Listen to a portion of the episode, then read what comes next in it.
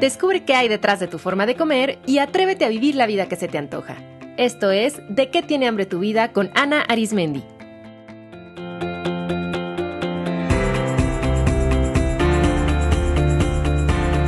Este es el episodio 281, Desplazar el dolor.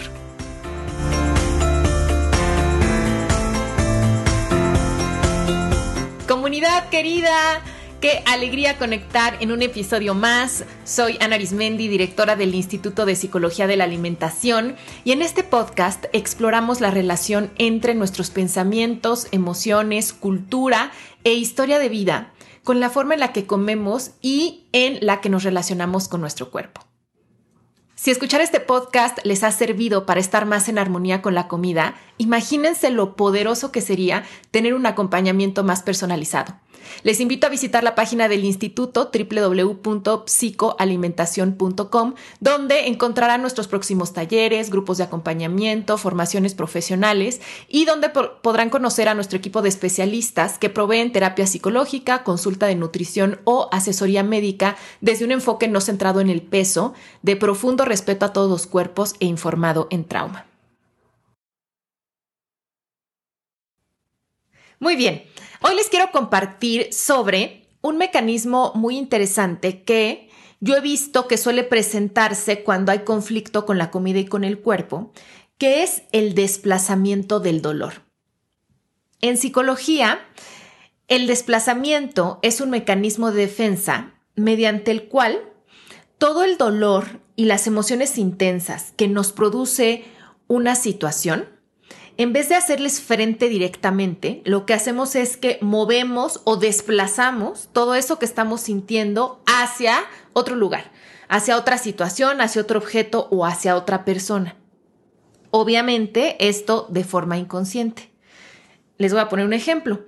A un niño que le hacen bullying en su casa y en vez de enfrentar directamente con las personas que le están haciendo bullying, y en vez de hacer frente a las emociones que está sintiendo y entenderlas y manejarlas, lo que hace es que desplaza todo ese dolor hacia otros niños a los que comienza a hacerles bullying también. Entonces, cuando por alguna razón no se puede hacer frente a la fuente del dolor, ese dolor que se siente se pone o se desplaza en otro lugar donde se percibe que sí se puede expresar, donde tal vez es aparentemente más sencillo expresarlo o ponerlo ahí. Hay que acordarnos que todas las personas, todas, tenemos mecanismos de defensa porque son parte de nuestro sistema interno de protección. Y estos se activan cada vez que nos encontramos frente a alguna situación que percibimos como peligrosa, que nos rebasa, que nos abruma, que nos produce emociones muy intensas que no sabemos manejar. Y gracias a estos mecanismos, nuestra mente, de cierta forma, nos protege pues de tener que lidiar con una realidad que es difícil de aceptar o difícil de gestionar. Y pues estos mecanismos, digamos que tienen esa parte como positiva, que de en primera instancia nos protegen. Sin embargo, existe el inconveniente de que protegernos de los problemas no hace que se solucionen. Por lo que los mecanismos de defensa de nuestra mente generalmente están diseñados para operar a corto plazo. Quizá cuando el dolor es demasiado intenso, tener algo que nos proteja.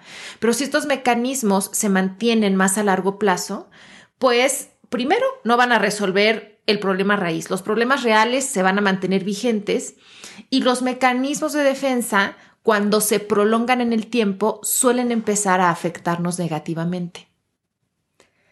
Regresando al caso clásico del niño al que le hacen bullying y entonces él le hace bullying a otros niños, pues ahí no se está resolviendo nada.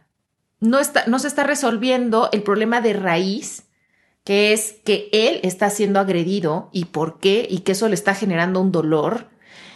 Y además se está generando otros problemas al convertirse en una persona agresiva y eso le puede generar problemas sociales, problemas escolares, problemas con su familia.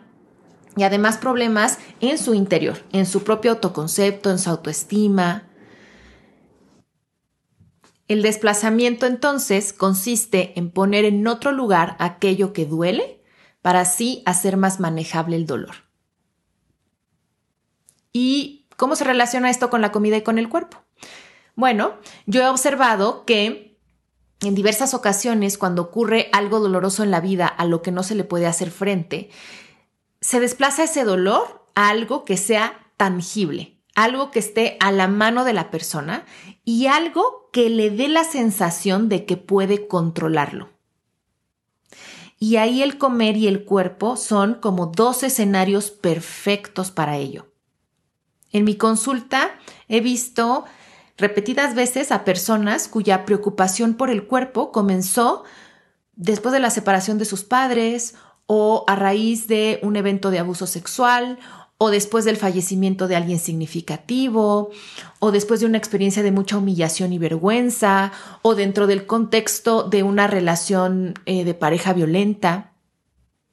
Y pues todas estas son situaciones sumamente dolorosas y que ponen en un estado de vulnerabilidad a la persona que cuando no tiene recursos para hacer frente a la situación y a las emociones que le produce esa situación, pues ese dolor es muy intenso.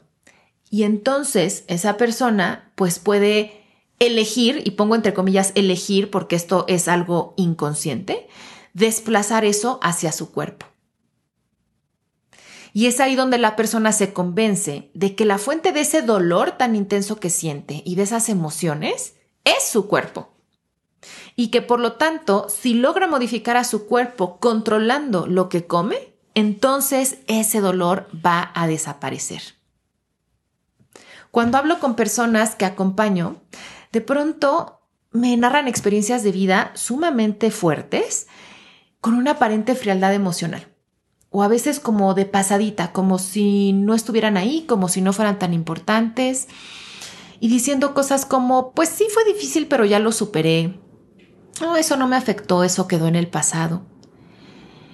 Y cuando les pregunto un poco más, lo más frecuente es que no quieran hablar del tema. Y vean, ahí se aparecen un par de mecanismos de defensa más que son la negación y la minimización. Y pues se empeñan en decir que no, no, no, que eso del divorcio de sus papás, eso ya, ya pasó y eso no los afectó. No, no, no, su problema es su cuerpo o su problema es su forma de comer.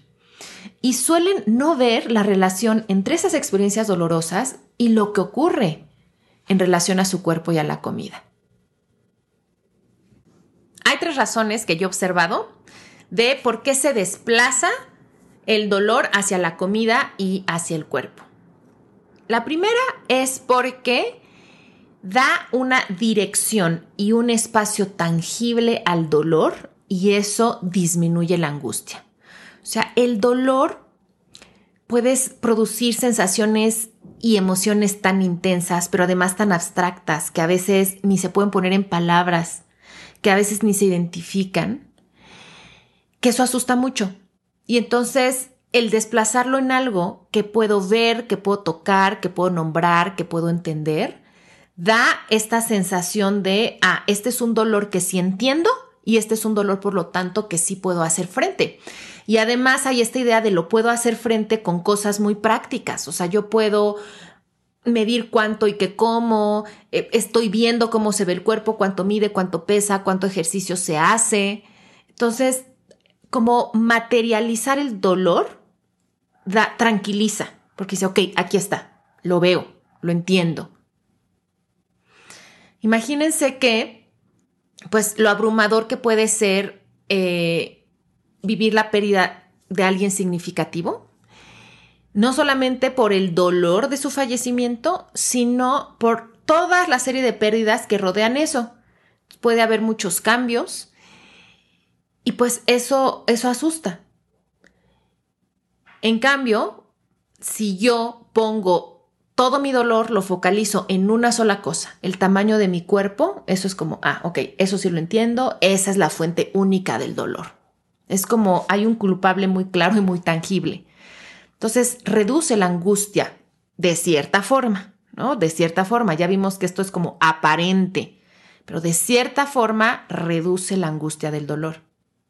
Y bueno, además obviamente contextualicemos esto en la cultura de las dietas que nos ha dicho erróneamente que el cuerpo es manipulable al antojo y que de hecho deberíamos estarlo modificando, bueno, pues ahí tenemos la combinación perfecta para encontrar en la modificación corporal y alimenticia como una forma de desplazar el dolor. Entonces, primera razón es que reduce la angustia poner el dolor en algo tangible, medible. La segunda razón es que eso da la sensación de estar en control. Ante una situación que abruma, que no se entiende por completo, donde probablemente hay muchas cosas que están fuera de nuestro ámbito de decisión, el enfocarse en cuerpo y comida da la sensación de que, ah, estoy recobrando el control, da cierta sensación de poder, de agencia. De hecho, mucha gente que tiene, vive con trastornos alimenticios, eso es lo que reporta. O sea, que les gusta la sensación de tener control. Muchas personas, algo que les da miedo de soltar las dietas es soltar esa sensación de control. Y recuerden que el control siempre es un mecanismo de defensa del miedo. Si me da angustia soltar el control es porque hay un miedo que está ahí latente y que cada vez que suelto tantito el control se aparece y me asusta mucho. La tercera razón es que desplazar el dolor al cuerpo da un sentido de propósito. Algo que generan las situaciones fuertes de vida es, son cambios. Y eso puede asustar mucho, puede cuestionar profundamente la identidad y el sentido de vida, y eso pues también asusta mucho. Entonces imagínense, no solamente es el dolor por una situación que estoy viviendo, sino también el caos que muchas veces viene de eso. Y también puede generar las eh, situaciones dolorosas de vida una sensación de vacío, a veces de estar perdidos, de no saber qué sigue. Y piensen que es muy natural que ante el caos tengamos hambre o necesidad de algo de orden, algo de estabilidad, algo de predictibilidad. Y por eso tener un plan un objetivo en algo muy tangible, muy aterrizado, aminora la angustia existencial de sentir que la propia vida no tiene rumbo o que algo cambió profundamente. Por eso es súper común que tras cambios importantes o transiciones de vida, ahí sea cuando las personas, por ejemplo, empiezan a hacer una dieta o controlar un poco más y vigilar al cuerpo, al ejercicio, a la alimentación porque es como, a ver, ante todo este caos tengo algo de qué agarrarme que me da propósito, que me da una meta, que me da una dirección, que me da una sensación de control, como que no todo es caos. Y otra razón que he notado es que el desplazar el dolor al cuerpo también da comunidad y pertenencia. Hay muchísima gente viviendo con insatisfacción corporal y es muchísimo más abierto el poder hablar de y criticar al, propio cuerpo, ¿no? Y decir, ay, no, es que me choca esto de mi cuerpo, es que mi cuerpo esto, lo otro. O sea, esa es una conversación súper cotidiana entre muchas personas. Se encuentran más personas con quien hablar de insatisfacción corporal, de técnicas de modificación corporal, que personas con las que se puede hablar del dolor profundo de haberse mudado de país, del dolor profundo de haber perdido a un hijo, del dolor de no poder embarazarse, del dolor de un abuso, de muchos dolores. Hay pocos espacios seguros para expresar el dolor, porque también hay muy poca gente que sepa cómo sostener el dolor de otros. Entonces, de cierta forma, el hablar del dolor que me causa mi cuerpo con otros alivia, porque siento que no soy la única con dolor, porque da la sensación de un dolor compartido. Muchas personas que se les dificulta dejar un trastorno alimenticio o las dietas es porque aunque racionalmente entiendan que eso no les hace bien, emocionalmente les provee muchas cosas. Y una de ellas es esta sensación de pertenencia. de tener un espacio, de poder hablar del dolor, aunque sea de forma tangencial. No estoy hablando del dolor real, pero sí estoy hablando de dolor y pues al menos lo estoy expresando. ¿Les resuena comunidad? Les invito a que identifiquen cuándo empezó o cuándo se intensificó su insatisfacción corporal. Cuándo empezaron o se intensificaron conductas con la comida como hacer dieta, los atracones, los ayunos, etc. Estoy segura que en muchos casos esto ocurrió después de algún evento de vida significativo y doloroso. Nuestra forma de comer y lo que pensamos y sentimos sobre el cuerpo no es nada más porque sí. Tiene una explicación en nuestra historia de vida y en nuestro contexto sociocultural. Hagan un recorrido por su vida y van a empezar a notar que los conflictos con la comida y el cuerpo responden a situaciones adversas o dolorosas. Quizá puedan darse cuenta que el dolor que sienten por características de su cuerpo o por su forma de comer es realmente la expresión del dolor de experiencias que aún tienen que ser comprendidas y digeridas, que es la invitación a sentir, que es la invitación a dejar de huir del dolor, porque eso es solo una fantasía, no podemos correr lejos del dolor. La única forma en que el dolor disminuye es si lo sentimos, si entendemos cuál es la raíz, si expresamos de una buena forma las emociones y las sensaciones que nos produce ese dolor, si tomamos las decisiones que se tienen que tomar. Les invito a hacer este ejercicio. Identifiquen qué emociones les produce su cuerpo o su forma de comer. Quizá puedan notar que sienten frustración o tristeza o añoranza o preocupación o vergüenza o culpa o rabia. O sea, noten qué emociones les genera su cuerpo, su forma de comer. Y ahora respondan estas preguntas. ¿Qué eventos de su vida les han hecho sentir esas emociones también? ¿Qué aspectos de su vida hoy les producen esas, esas mismas emociones? Estoy segura que se hacen, si responden esto en conciencia, van a empezar a dilucidar sus verdaderas fuentes de dolor. El dolor hay que, hay que dejar de tenerle miedo porque el dolor es parte de la experiencia de esta vida. No podemos escapar al dolor. Y yo sé que la palabra misma dolor asusta y que pensar en encontrarnos con situaciones dolorosas y sentir esas emociones en el cuerpo puede ser algo que atemorice mucho. Y, es natural que nos asuste el dolor.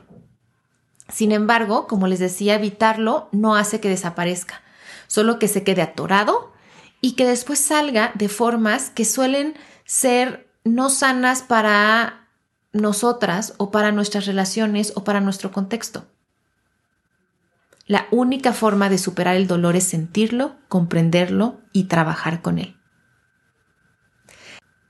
En el episodio 268, que se llama Hambre de sentir dolor, les hablé de los cuatro pasos para manejar el dolor. Creo que se complementa perfecto con esto, sobre todo si se están dando cuenta que están desplazando dolor al cuerpo y a la comida. Les invito a escucharlo. Espero que este episodio les ayude a comprenderse un poco mejor y tratarse con compasión, sabiendo que quizá esos conflictos con la comida y el cuerpo solo son un intento de manejar otros conflictos más profundos con la vida. Es en cierta forma una manera de cuidarse y protegerse. Y ahora que lo saben, pueden encontrar vías más efectivas para hacerlo. Y para mis colegas que escuchan, eh, es muy importante que entendamos que cuando hablamos de conflictos con el cuerpo y la comida, siempre estamos trabajando con dolor. Así que debemos ser sumamente cuidadosos, suaves y compasivas. y solamente meternos estos temas si en verdad estamos formados y listos para sostener el dolor y acompañar a las personas con los recursos adecuados. Gracias por escuchar, gracias por estar, un abrazo y hasta la próxima. Esto fue De qué tiene hambre tu vida con Ana Arismendi. Para más información visita www.dequetienehambretuvida.com.